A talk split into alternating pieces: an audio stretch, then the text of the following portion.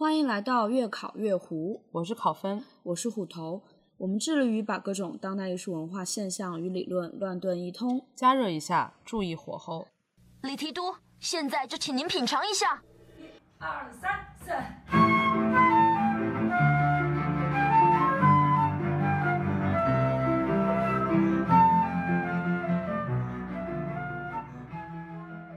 欢迎收听月考月胡，我是考分，我是虎头。先跟大家说声抱歉，我们又拖更了。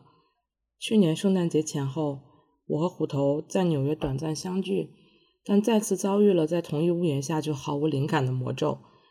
元旦后，我们再次分别，虎头回到了几个小时外的香港。当时哪会想到，短短十来天后，他与亲人共度春节的计划就会因家乡的疫情数度搁浅，至今也不知何时才能全家团聚。武汉封城已一月有余，这一个月。我和虎头都和很多人一样，无暇也无心思考其他话题，哪怕身在异乡，视线和脑海里充斥着也都是武汉。所以，我们打算录制这期特别节目，邀请到身边八位来自湖北、身在湖北、心系湖北的朋友，请他们讲讲这一个月的体验和感受。我们的收听渠道依旧是苹果 Podcast、SoundCloud、TypeLog 网站。和其他泛用型播客客户端获取本期相关文字和音频，可在微信号公众平台“胡汉三”中回复关键词“热干面”。过去几周，我也听了很多与新冠疫情相关的播客，其中好几位主播都提到这样一个自我怀疑：就是如果我们既不是前线记者，也不是医护工作者，我们也许不能为听众带来现在最需要的。或者是那些尚未出现在新闻与社交网络上的信息。当我们制作一期关于疫情的播客的价值又在哪里呢？再进一步说，如果我们身在外地甚至是外国，那么我们是否有资格去讲，并且请别人花费时间和精力来聆听我们关于疫情的讨论呢？与这种关于话语权的，就很 self-conscious 的反思同时产生的。是我在身边和网络上观察到的，这次疫情中人们对于记录这个行为本身的敏锐直觉。我所说的记录，不是在这次疫情中我们看到的媒体应该发挥的作用，比如对前线事实的及时报道和分析，或者是有对有代表性的个体的那些非虚构非虚构写作。至于个人呢，也不仅仅是在目击某个时刻的同时打开手机拍照和录像。或者是在社交网络上写下这一刻的想法，因为也许身处当下网络环境的我们比谁都清楚，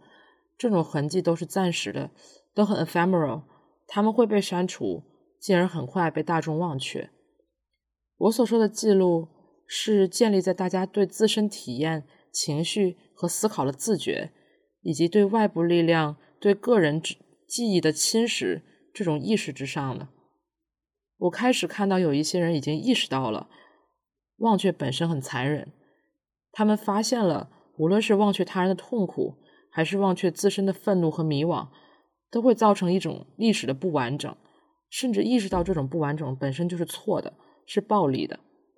于是我看到大家不断的截图那些可能被删除的内容，或者利用 GitHub 保存新闻报道和个人书写。我看到人们写日记、拍 Vlog。不只是整理和表达自己的记忆，同时也参与到了保护他人的记忆之中。我们得以看到，在医生、护士、记者、外卖和快递员、工人和患者的周围，这种对忆记忆的传递和呵护，让我们得以就是窥见宏大叙事之下有那么那么多真实的生活、真实的困境，也有那么多的人、真实的人和真实的人性。作为一个对 archive 或者说对人类记忆机器特别感兴趣的人，我甚至想要特别乐观主义的断定，中国人民正在经历一场关于记忆的意识觉醒。也许我们都在经历信息过载，但如果说我们能够身体无恙，基本生活还算平稳的经历一些暂时的信息过载，那又怎么样呢？思考和关注真实的人和真实的系统，本身就是我们作为公民的职责罢了。我们不能忘，也不能去停止看、停止听、停止去感受愤怒与悲痛，停止感受人的光辉。回到这一切，关于在疫情之中播客的价值，我一直相信，声音作为一种比文字更亲密，也比影像更温和的介质，它本身就具有着很强的记录属性，同时也有传达感受力，或者说 affect 这种的这样的职能。人类用声音记载历史的传统要远早于书面，更早于影像。口述史作为收集历史文献的重要方法，既可以以亲历者的讲述还原特定历史时刻的图景，也体现了人性之复杂、多变和不完美。这一次，我相信我们所有人都体验到，我们每个人都是亲历者。我猜，在这一现实现在时的历史时刻，用声音去分享故事、表达观点，哪怕它不是关于医疗、关于数字、关于政策的，也会是。对，无论是现在的还是未来的讲述者还是亲历者来说，成为一种无可替代的记忆方式吧。因此，我们想从自己和身边的家人朋友开始，向这些普通而独特的亲历者们收集五分钟的口述，做成一篇二零二零年初新冠疫情的口述合集。我们固然无法也无意囊括本次公共事件的完整面貌。但是我们相信字数的真诚和声音的温度，也看到这些叙述彼此之间成为互文，大家一起构成了某种集体记忆。希望你能够在本期节目中找到共同的情感支持，或是得以倾听不同的声音。也欢迎你在听完我们的叙述后，将自己在疫情期间的所思所感录制为约五分钟的音频，发送到月考月湖的邮箱 overcooked。三零七 at outlook dot com。我们曾经在第三道节目 archive 中聊到收集记忆、整理 archive 的重要性，因此我们决定向所有来自疫区、身处疫区、心系疫区的普通亲历者们发起这次口述召集，并计划稍后将这些音频以线上 archive 平台的方式发布。感谢你们的发声与倾听。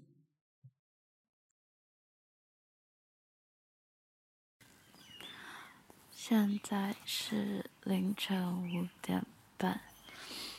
我在一个地下通道和两个流浪汉的大哥一起待了一夜，然后被冻醒了，不知道听不听得到鸟叫声。他们是被子被嗯被基层工作人员打湿了，然后封城期间无家可归，特别冻，所以我和几个朋友知道这个消息之后，来给他们送被子。昨天晚上凌晨一点给他们送被子，然后送完之后。我做了一个决定，我决定留下来看一下这一夜会发生什么，看一下两个流浪汉在普通的风尘一夜的生活是什么样子的。答案就是很不好过。现在是凌晨五点半，我大概凌晨三点开始睡。两位大哥还非常好心的给我分了一床被子，但是我已经被冻醒三次了。我跟大哥说：“你真是个好人。”大哥说：“可惜是个没钱的好人。”我问大哥：“你怕死吗？”大哥说：“怕死，死多痛快，一闭眼就可以换一个人生了。”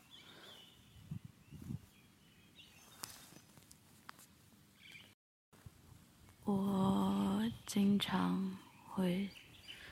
觉得我的同龄人生活在玻璃罩子里，我时常去身边的人不懂得突破阶层，不懂得突破标签，但其实我也永远走不出我的玻璃罩。我永远没有办法对别人的苦难感同身受，或者说，我只可以感受到十分之一，但这十分之一可能已经把我埋没了。反正我在武汉这一个月以来，我的情感是越来越，我分不清是越来越浓烈，还是越来越不想去宣泄。我会变得更多的是，很多人问我在武汉过得怎么样，我也不知道。我不认为说我过得好和我过得不好对这个答案有任何意义。我很多时候希望很多事情我能起到一点作用，但其实发现不是的。做一件事它就是那么难，要帮一个人它就是那么的难。这个鸟叫声好像从凌晨三点就开始叫了。嗯，我希望天不要再继而降温了吧，阳光快点好起来，不然他们的日子真的太难了。每天凌晨三四点被冻醒，人生真的不太好受啊。在二月二十六日的凌晨，武汉黄鹤楼附近的某处地下通道里，可乐给我们发来了这段录音。因为工作的缘故，可乐在封城后来到了武汉。他说还看不到终点的影子，但是希望能够跟武汉撑到底。下一段叙述来自身处广东的朋友波士顿雨林。和许多人一样，他非常关心武汉医院医疗物资告急的情况，于是他试图和朋友合作，从海外订购了一小批物资，最后成功的将他们送到了疫区医护人员的手中。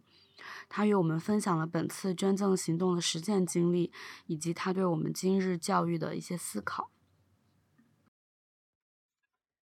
那么我就来说一下我把这个物资统筹从波士顿送到武汉第四医院的这个过程，以及我的一些感受。那么说到物资捐赠呢，无非就是几个方面：物资采购、物流、报关、医院对接。那对于我们来说，时间非常的紧迫，第一原则是抢时间，所以说很多过程是呃同时进行的。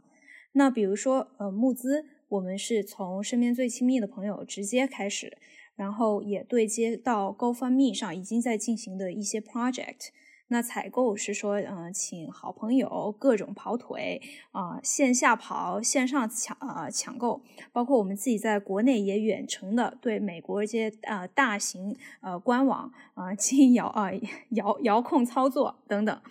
然后打电话呀等等的。其实呢，我们当时对于波士顿一个判断是说人口。就是说，在呃，特别中国人这一块没有纽约这么密集，但它又有啊极大型的、极好的这种呃医学院跟医院，所以说判断还有一些物资的。然后同时也通过哈佛商学院的这个免费的物流渠道，嗯，将物资嗯送回了国。然后呢，所以说我们这个整一个过程呢还算是顺利，但是呢也有意想不到的麻烦，比如说采购物资是比我们想象中难的。我们要进行的这种物资是否符合标准，这方面的研究也是很花时间，也要很负责任。啊，再说到报关呢，呃，这里面海关的要求呢，一天三遍，而且老是卡在非常非常繁琐的细节上。虽然说是绿色通道。但其实真正实操起来呢，里面很多很多的可能报关公司啊，可能物流公司等等的人都进来，然后很多这个表格大家也不是很清楚怎么填，所以说其实是，呃，会有一些不必要的麻烦，还有一些时间上的拖延，所以说每个环节其实都相当的紧迫。所以说，其实我跟一些人也产生了冲突。比如说，有些朋友可能觉得采购太困难了，本来说好要去踩点的，现在想要去亚马逊上找一些二手的、不那么可靠的这种呃货源。又或者说，有一些环节上你不去催促，那个人一旦呃速度放慢一点，整一个进度条就会被拖慢很多，等等的这种。那在这个过程中，很多时候其实往往就是这样子很繁琐的一个执行上的细节。所以，其实整个过程下来，与其说我感觉到特别的满足啊，我帮到了别人啊，特别的呃，甚至有点光荣等等等等，还不如说其实是有一点心累的。其实是没有预想到这个过程中，呃，会有这样那样的麻烦啊，或者说可能一群人一起一起干，可是干到最后，呃，其实是填表这样的小事都其实还是不如自己来，这样子最放心，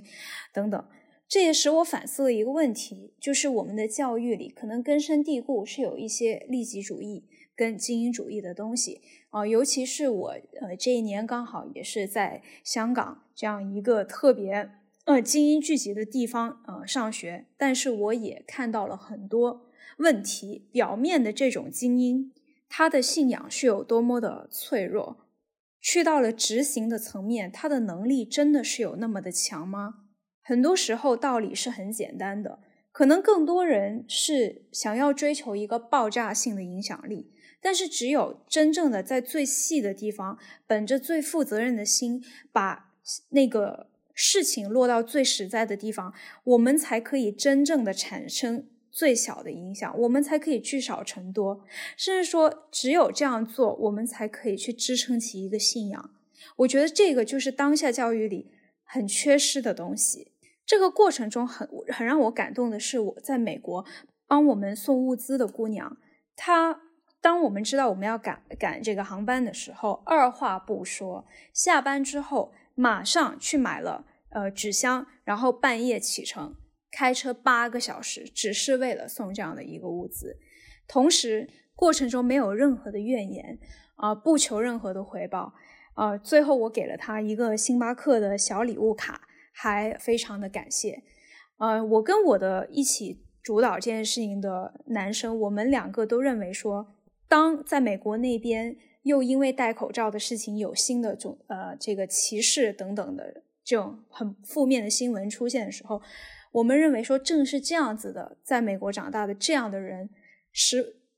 使我们想起了我们记忆中的那个好的美国，我们所喜欢的美国，想起了当时我们为什么大学的时候，呃，是向往去那里接受教育等等。现在可能集体的情绪是很被调动的，呃，这个很多系统性的问题也给了我们很多的失望，使我们产生了很多质疑。但是在这个前提下，也许我们也更多的应该回到自己身上去反思。当我们看到问题了，不要再感到无力而不去行动，而是应该在自己的层面上把能做到事情做到最好。这也就是这件事情给予我的一次教育。接下来我们请到了两位嘉宾，一位是我和虎头的朋友快乐的酱糊，另一位是虎头的妈妈。两位嘉宾都谈到了现在武汉居民的隔离生活。从买蔬菜的艰难，到恐慌的情绪，再到社区团购买菜的具体操作。接下来的这一段讲述来自考分和虎头共同的朋友快乐的浆糊。他是一个武汉人，然后现在本应该回到上海开始正常的工作，但是因为过年回家，所以到现在依旧被困在武汉。现在他不太方便录音，所以为我们写了一个文档。接下来的这一段由考分来朗读。文档的标题叫《故事两则》。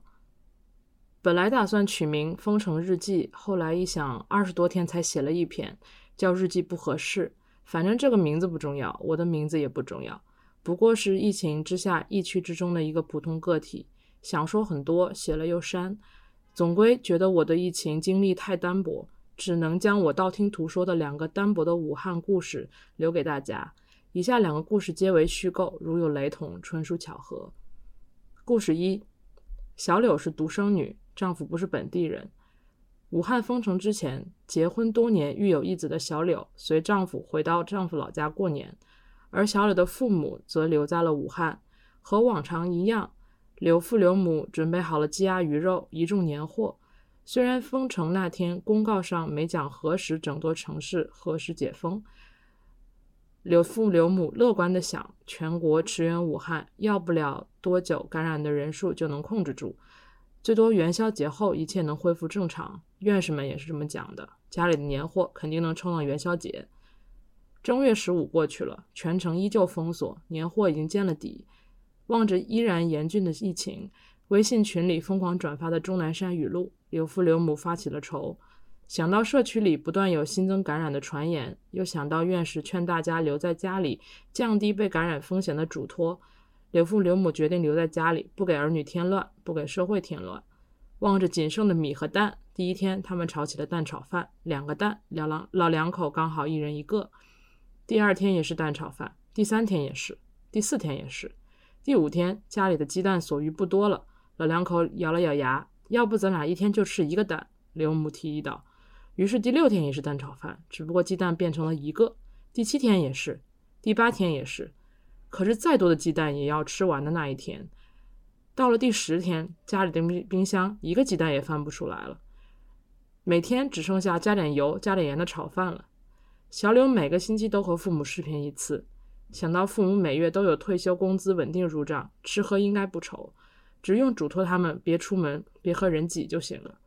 第十二天。刘父刘母老夫妻再也撑不下去了，戴了两层口罩，冲进了超市，和百十来个邻居同挤超市，同抢一块冻排骨。千里之外的微博上，网友 A 正感叹：“武汉人真是不怕死，我们早我们这早就不出门了，竟然还一窝蜂的去抢菜，不会点盒马吗？再封多久的城也是白瞎。”刘父刘母做梦也没有想到，他们在超市里抢菜的身影，正在无数陌生陌生者的屏幕上。故事二。自打封城之后，买菜的重任落在老谷身上。那天老谷刚下楼，就看见了二栋担架抬下来一个老太太。老谷赶紧停下了脚步，好奇心快撑爆了，对新冠肺炎的恐惧又像两块铁签拴在腿上，一步不敢上前。望着救护车远去，越来越小，拐出了小区的门口，老谷的脑袋里像烧开的水，咕嘟咕嘟的。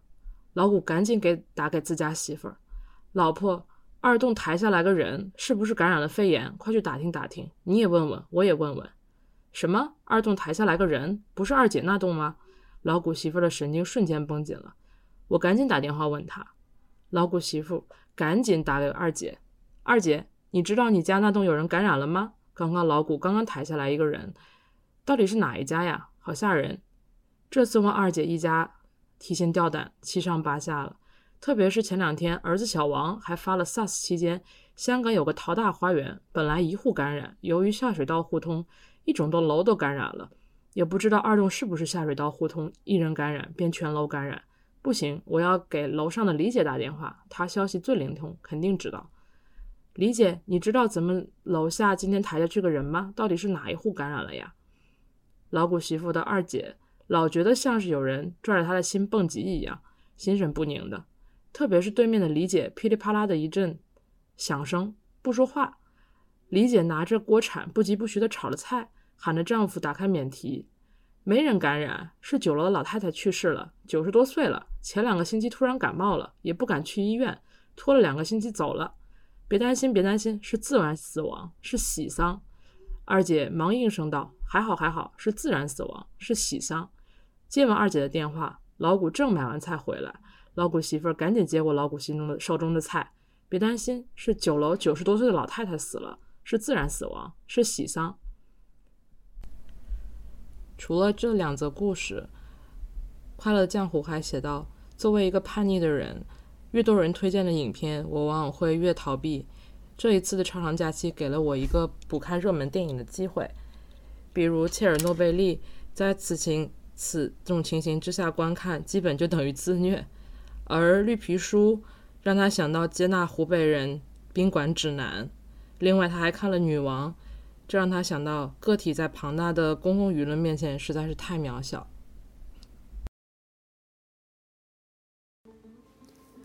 嗯，大家好，我是来自武汉的一名志愿者，我叫袁红。我所在的城市武汉。没有因为举办第七届世界军人运动会闻名，而是因为新冠病毒出了名。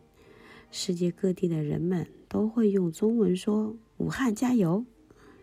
这个疫情让我们武汉人民很受伤。作为一个普通的居民，我不是医生，不能上一线。我想为我的同学、医生们捐献物资，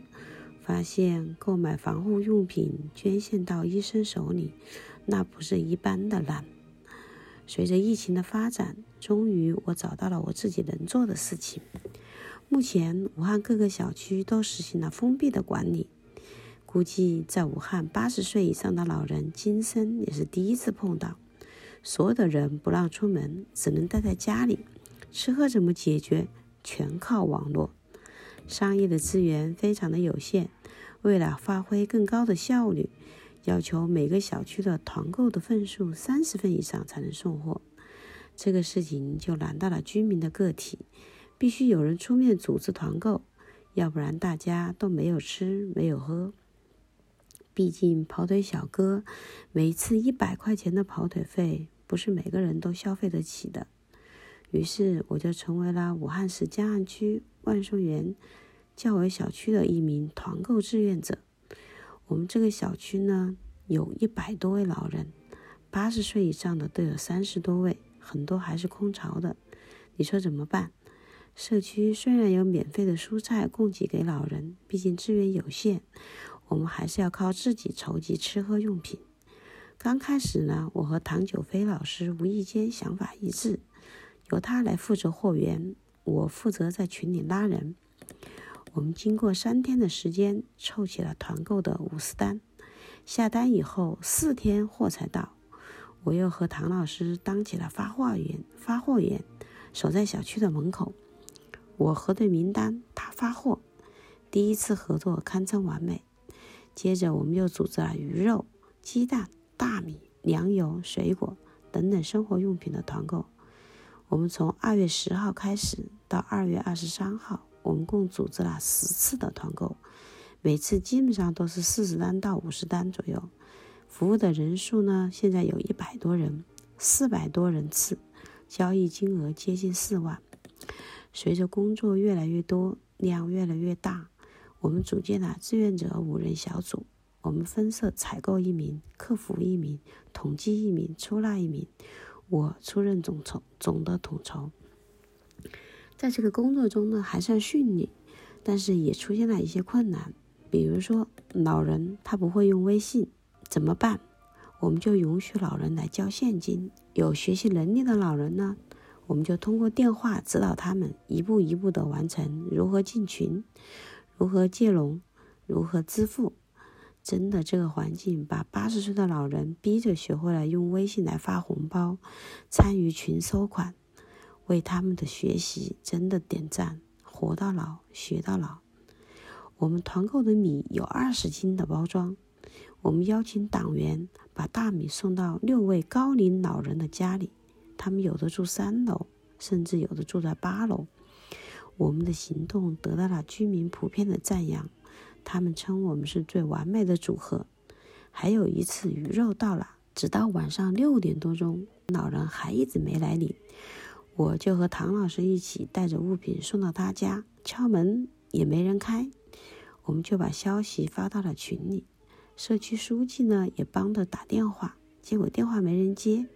这下把我们群里的年轻人急坏了，担心老人在家里会出事情。结果还算好。十来分钟以后，老人接接到了电话，说手机在充电，没听到，敲门也没听见。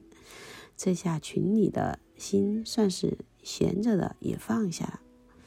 就这样，我们成为了大家值得信赖的团队。从严选进货渠道、把关质量，让居民购物放心；耐心体贴周到的服务，让居民购物省心。居民朋友经常为我们志愿者点赞，还有的为我们志愿者写诗，有的为我们提供口罩，有的人付款的时候故意多付金额。我们相信，在大家共同的努力下，我们一定可以很快去隔壁的中山公园跑步健身，也可以去楼下的小院晒太阳聊天。我们期待武汉拥有更加美好的明天。接下来的两位叙述者都在春节前夕回到了湖北的家乡，因为疫情突发而意外的与家人共度了一个不断延长的假期。小吴看到了家中老人面对疫情与年轻人展现出的不同的态度。此外，也欢迎大家关注小吴和队友正在征集的疫情故事纪实项目——云林街十七号。我们会在公众平台和 show notes 下方附上云林街十七号的相关链接，欢迎大家前去关注。因为这次疫情，我们一家三口和就来到了黄冈，和我的外公外婆在一起住了，现在已经快一个月了。呃，首先是日常生活中有非常非常多很细碎的事情，就是需要就发现老人生活中还是有很多细碎的事情需要人去帮忙，需要人去操办。就比如说每天的买菜、做饭，然后呢，因为政府比较一刀切的这种政政策限制，就导致了这些平常在成年人或者在行动方便的人看起来比较方便的事情，到了现在这种关键的。这种防控阶段，这种封城的阶段就非常的不非常的不方便。然后和老人生活直接挂钩的是，我们家的两位老人，他们都有很多慢性病，然后也会就是每天都会吃慢性病的药。但是，呃，现在这样封城之后，据我所知，湖北的所有的药店就是对慢性病的药都是采购，就是没有办法直接买到的，你需要。去特定的医院、特特定的药店或者医院，或者是你去凭借你的去医院去拿你的处方，然后才能开到，然后就会就会非常的不方便，而且很多很多买药的信息，在我看来，这是我觉得最不方便的一点，因为我我们最后还是帮两位老人买到了药，但是是通过呃小区里面的这个微信群找到了一个医生，呃，还是就是。找到了一个卖药的这个人，然后他帮我们把药送过来。但是我觉得如果没有没有我们的话，就是这些政策可能很难被这些被被被我的外公外婆知道。所以说，就是我一方面就感觉在我们这个互联网时代发生了这一次疫情，一方面互联网就帮助了很多，就帮助解决了很多这种资源调配的问题。但是另外一方面就是。我觉得政府去依赖这个互联网去做的时候，它往往就会忽略，就是没有被互联网所覆盖到的那些人，就是比如说我的外公外婆。我也可以想象，就是在武在武汉很多社区，可能有一些年龄比较大的人，或者是平常不怎么使用这些通信、互联网通信的人，可能在这种这种。呃，涉及到一些生存资源调配的问题的时候，可能会遇到很多困难，所以我觉得这个就非常就会就体现出了一些这种危急时刻的一些政策的不足和政策没有办法覆盖到的地方。然后第二点就是也是关于这个老人的生活的，我的外公外婆都是他们那个年代的本科生，就是非常算是比较高知识分子，然后他们每天。呃，现在没有报纸，但是他们之前有报纸的时候会看报纸，然后每天都会看呃电视里面的新闻联联播。然后我爷爷还是一个凤凰卫视的忠实粉丝，然后他们这一次全程全程的关注了疫情。我的外婆在一张旧旧的小纸片上每天都在记载那个那个人数，然后比我的。比我的丁香医生还要精准，因为丁香医生有的时候刷不到昨天和前天的，就是从他那张破纸上可以看到变化。嗯，然后我的外公就是，就他他他他有一次的互动让我特别印象深刻，就是他跟我说，呃，这是他六十多年的共产党员的生涯以来第一次看到，就是中央。如此集中资源的去应对一次这种大的社会公共事件，就是他之前就从来没有经历过这种这么大的事件，所以他其实也想通过各种渠道去了解它，然后也是也是随时都在关注一些政策啊、数字的变更啊这些呃方方面面的新闻，然后那个时候我闹着要，因为我可能因为一些个人的原因，我我那个时候是想要想办法去离开湖北，想要就在家里有点待不住，一直都想下楼。我外公呢，就是一定非常强硬的去鼓励我要去响应政府的号召，去待在去待在家里，去为政府的这个封城的这个举措去做一些贡献。然后怎么说呢？就是我一开始是不理解的，然后后来他就每天在跟我仔细的去说，我大概的，就现到现在到截止到今天，我逐渐去去去 get 到他的一些一些想法，就是他会他会觉得，就是他是我外公是一个这种政治倾向特别强的人，就是他是他是一个非常非常爱国、非常爱党的人。所以他他就觉得，他对于这个事情的总体的思想是，他是觉得我们就是作为个人，我们需要去配合这个集体出现的政策。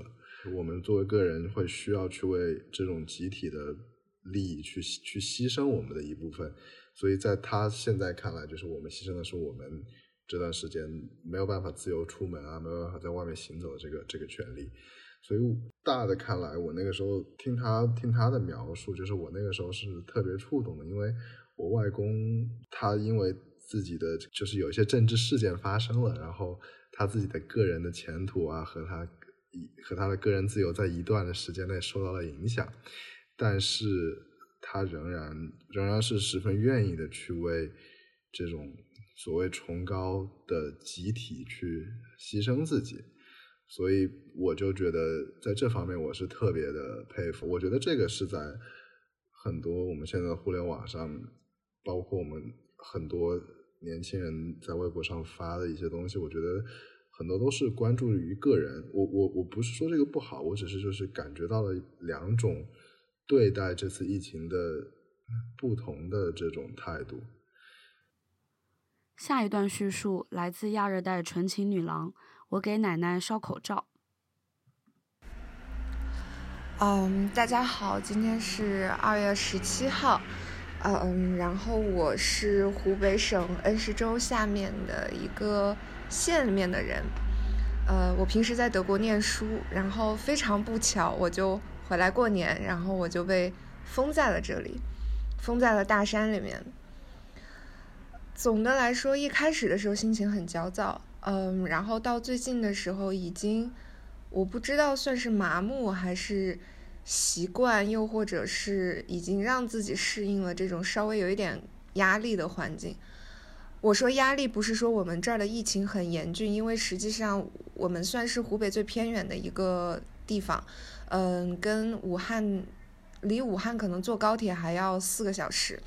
所以并不算是。重灾区，可是因为整个湖北省都采取了，相当于是暂时的管理，也就是说没办法呃出小区，然后出门买菜，整条街上可能要穿过三四个关卡，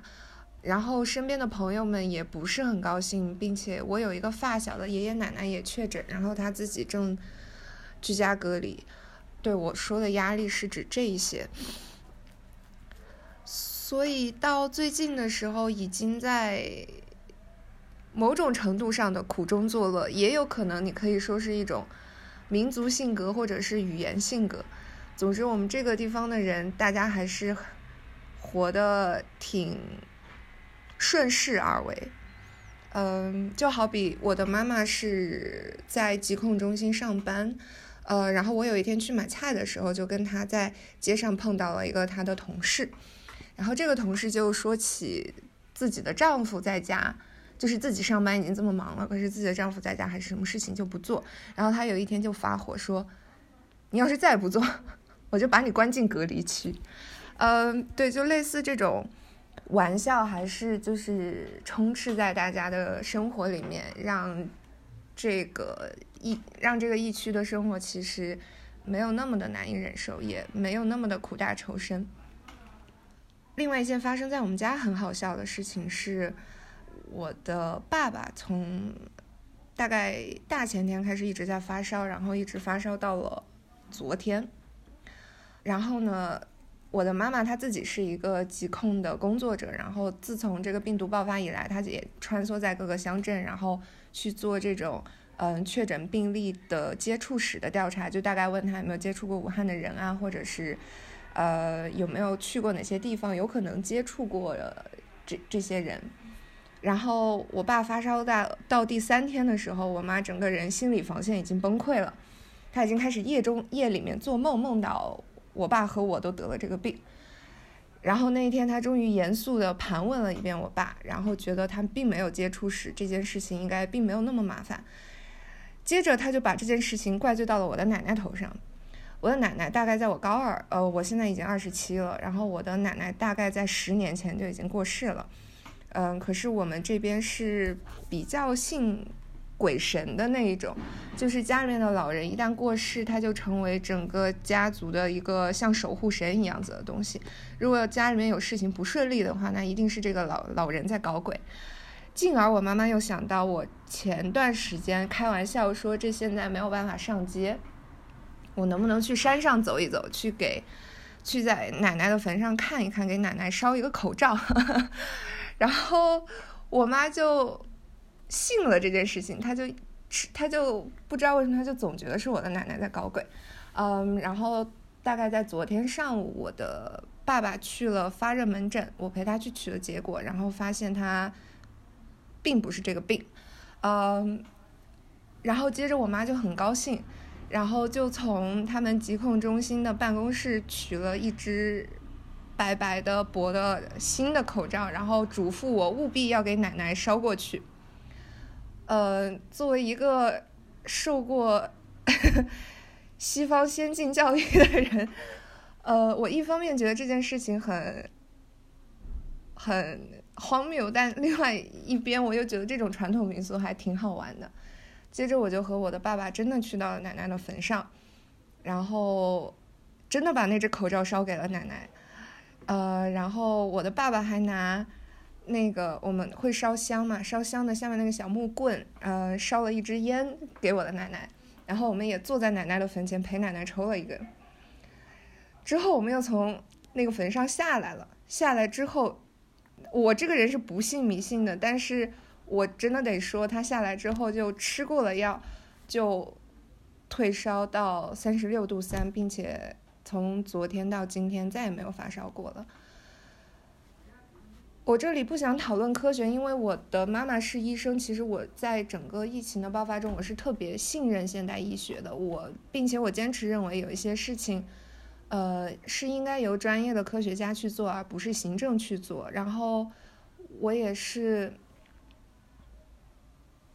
对迷信抱着一种呃距离感去看待这件事情的。但在这种灾难面前，我突然发现说，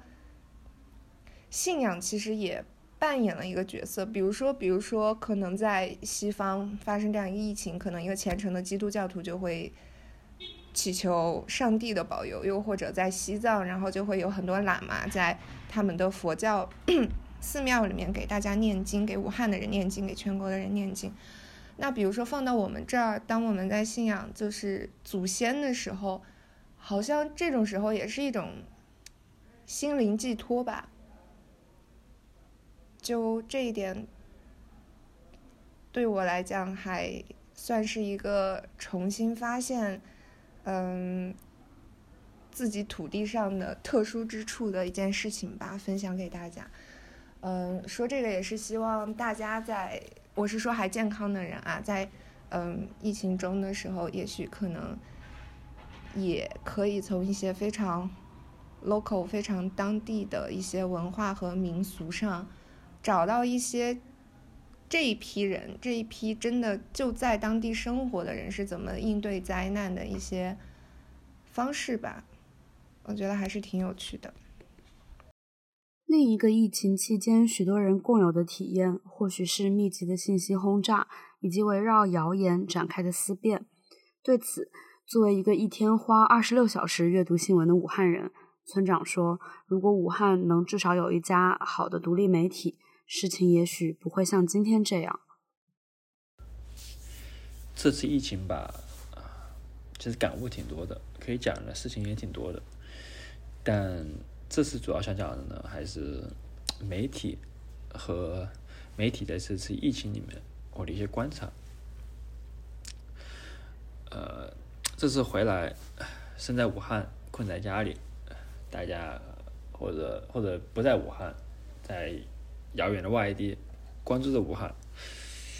大家无所事事，无所适从，就只能通过媒体来得到新的信息。呃，我虽然看的很杂的，我从新闻联播到人民日报、长江日报、财新、三联、新京报。微博上的各种乱七八糟的消息，全都看过，还有推特上的外媒的一些消息也看，然后会跟一些其他人交流，也有一些其他人也是这种这种各种信息都看，然后大家普遍反应就是无所适从，就是这些媒体从各方面四面八方的消息扑面涌过来，然后很多人就不知道怎么办了。嗯，有些没，有些新闻，有些信息是这个相下的，呃，有一点逻辑在里面；有些信息是冲突的，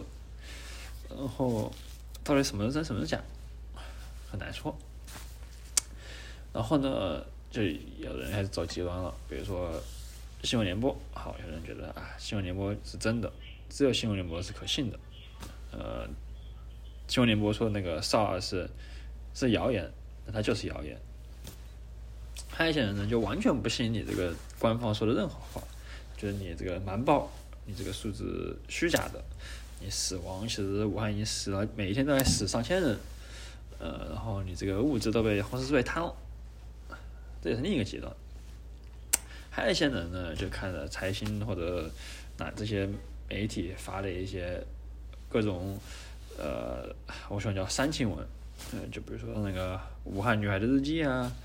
或者这个倩倩这个失去了妈妈呀，这是这我们说这些不好的有意义有些意义，我也都看了，我也都觉得很感动，呃，但是就会让大家的情绪一起一伏，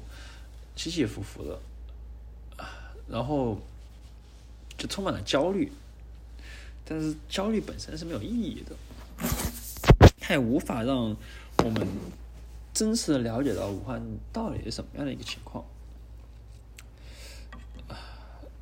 但是，这个其实是在一个媒体发达或者说言论自由的一个社会必然会有的。嗯，说实话，这个尤其是虚假消息，虚假消息这一点，其实是我认为是共产党对言论管制的一个很大的合法性。就是其实人的本质上是讨厌这种虚假消息的。我们看到，甚至我看到央视那个 SARS，他们不是辟谣说这个 SARS 不是 SARS 什么是危言耸听吗？我其实当时也觉得内心是安心了一些的。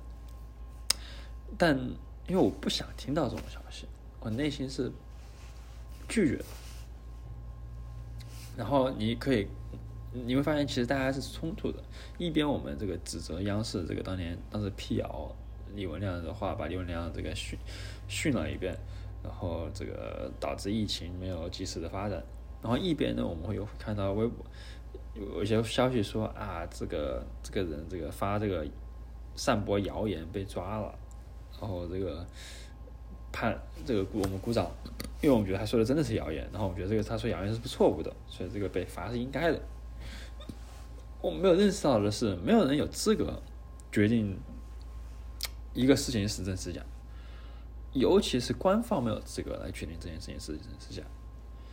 所有的事情，不管真不管假，他都应该能说出来。唯有我们读者，我们这个接收信息的人，才有资格为我们自己判断，我们到底应不应该信他说的话。但这个其实是需要训练的，也是我觉得。我们极其缺乏的一个能力，所以在这次的这个武汉的灾难面前，这种持续的灾难面前，我们很多人无所适从，不知道怎么办，因为我们过去的训练和过去的经历上来说，就无法的，就无法判断，或者说没有足够的这个经验来判断。这扑面而来的信息，呃说实话，这个其实在美国也是一个很不小不小的问题。呃，以 Fox News 为首啊，当然我说 Fox News 是 fake news，那他们川普又说这个你这个 New York Times 是 fake news，大家互相都是 fake news，但是啊，一最终依然靠的是你作为读者自己判断到底哪一边说的是对的，或者哪一边的角度你更认同。啊，这分两点，一种是角度不同，角度不同其实是一个客观存在的现实。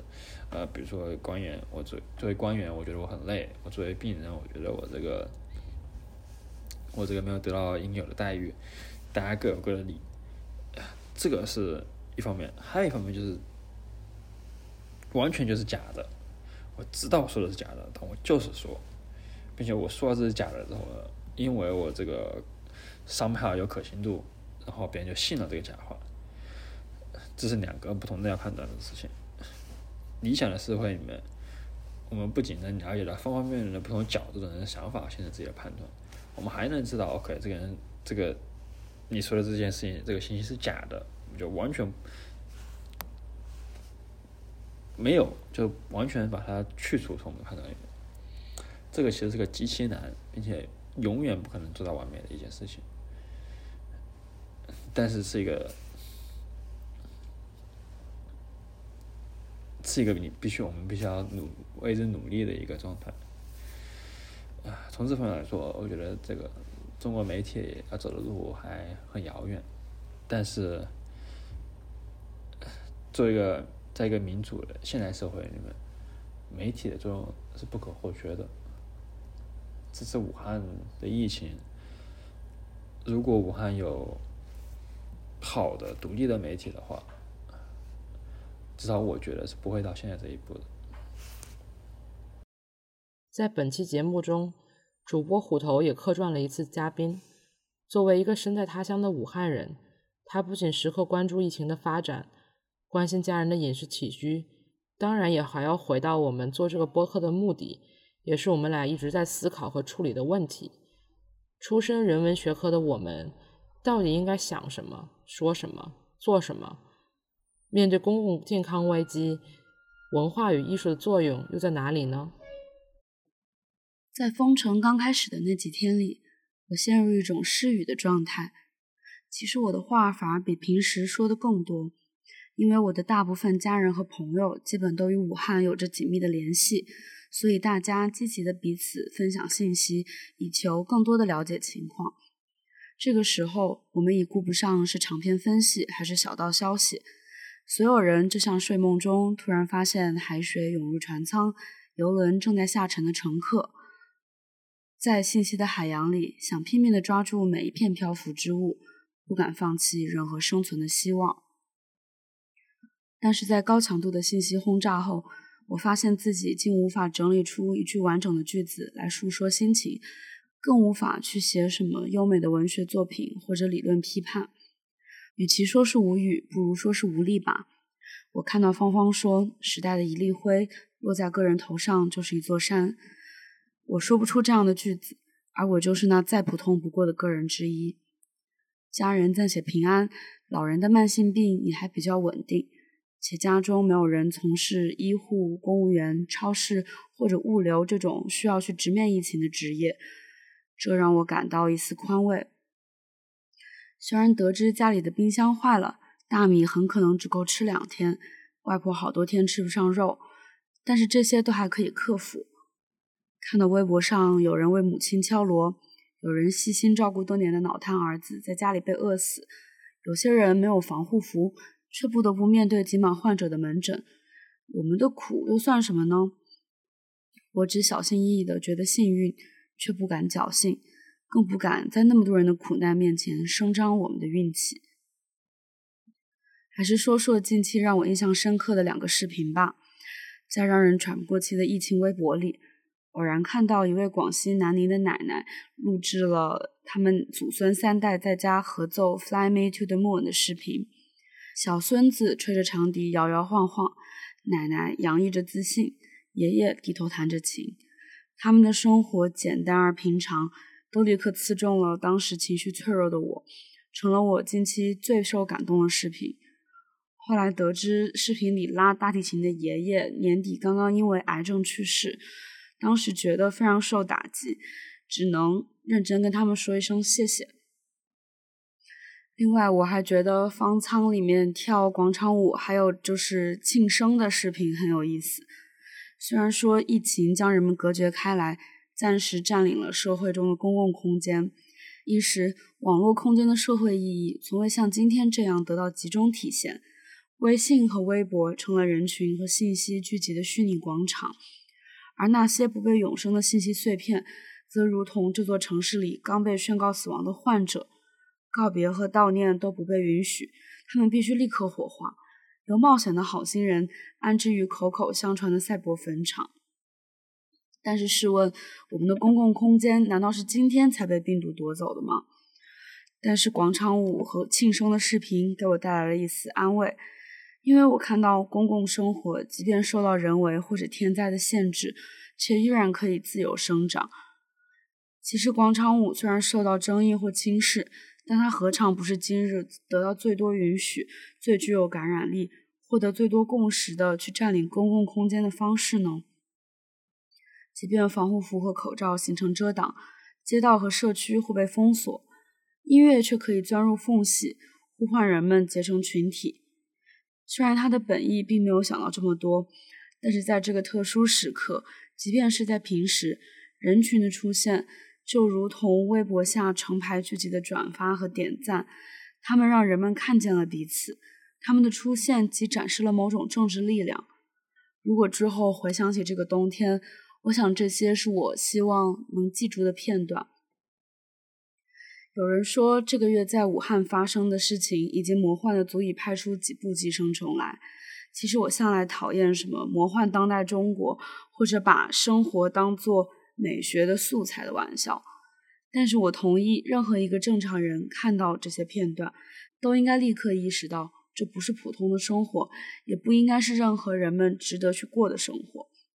跟巨大的真实相比，基于虚构的艺术显得非常卑鄙。再好的艺术也不值得人们去做出这样的牺牲。如果创伤之后还要写诗，如果艺术还要做点什么？那就是把我们的记忆再延长一些。当我们回归不再封城、不再戴口罩的日子，总应该有些东西留下来。在这期特别节目的最后，我们邀请到了朋友 F。我和 F 近期各自陷入不同程度的失语和怀疑，常聊到奥斯维辛之后写诗的困境。当我邀请他为我们讲讲时，他原本觉得此刻的话语都显得野蛮而多余，但还是选择去相信个人思考和个人表达的价值。以下就是他想说的话。我不太想赘述这段时间里，暴风眼之外的我产生了怎样的情绪波动，但就像我常和朋友们聊起的，它无论如何都是一次程度不论，但绝对产生了效力的教育，至少对我来说是这样。即使我也常常想，类似的愤怒和心痛在这两三年里并不让人陌生。在关于阿多诺的闹剧之前，我正好是最最真实的理解了这种失语的状况。但身边的人做的抵抗失语的尝试，也一直在提醒我，似乎不该轻易放过那些极易流失的断想。因此，我也有一些希望自己记住的事。作为人文学科的学生，我总是在想的。面对书本时似乎不能找到的意义，这时反而在浮现。人们经受着极物的或心灵上的受难时，也依然需要好的文字做记录。这不只在于记录的意义，也在于它能产生文学作品式的效力。此外，在每个集体不眠的时刻，我才最真实的体会到，这甚至就是人类需要诗歌，本质上也是需要安慰的时刻。很多时候。我总要把这种意义的假设放在对话中，但此时它只关于自我的确证。我也在想，任何受难的时候，我们不只是在竭力习得现代公民本应具备的一些常识，面对整体的受辱，也要保持最原始的敏感。它可以是面对层出不穷的失范时最直接的惊讶和愤怒，而不是理应被这片土地上的人承担下来又迅速遗忘的日常。我甚至觉得这种习惯还要伴随我们经历更多的黑暗时刻，这未必是过量的悲观。毕竟，我也并非只体会到无边际的失望，实际的希望也在于每一个能被清晰辨别的人那里，可以是远方极力自救或互相帮助的人们，终究还需要被保护的家人，或者不眠不休地交换着信息的朋友。我还想到，无法静止的信息流留不住我们长久的注意力，那也并非没有益处。作为任何一种亚文化现象的爱好者。对灾难中的少数人的关注也应该出于本能，流动的注意力也应该训练我们对于这些人的踪迹的敏感度。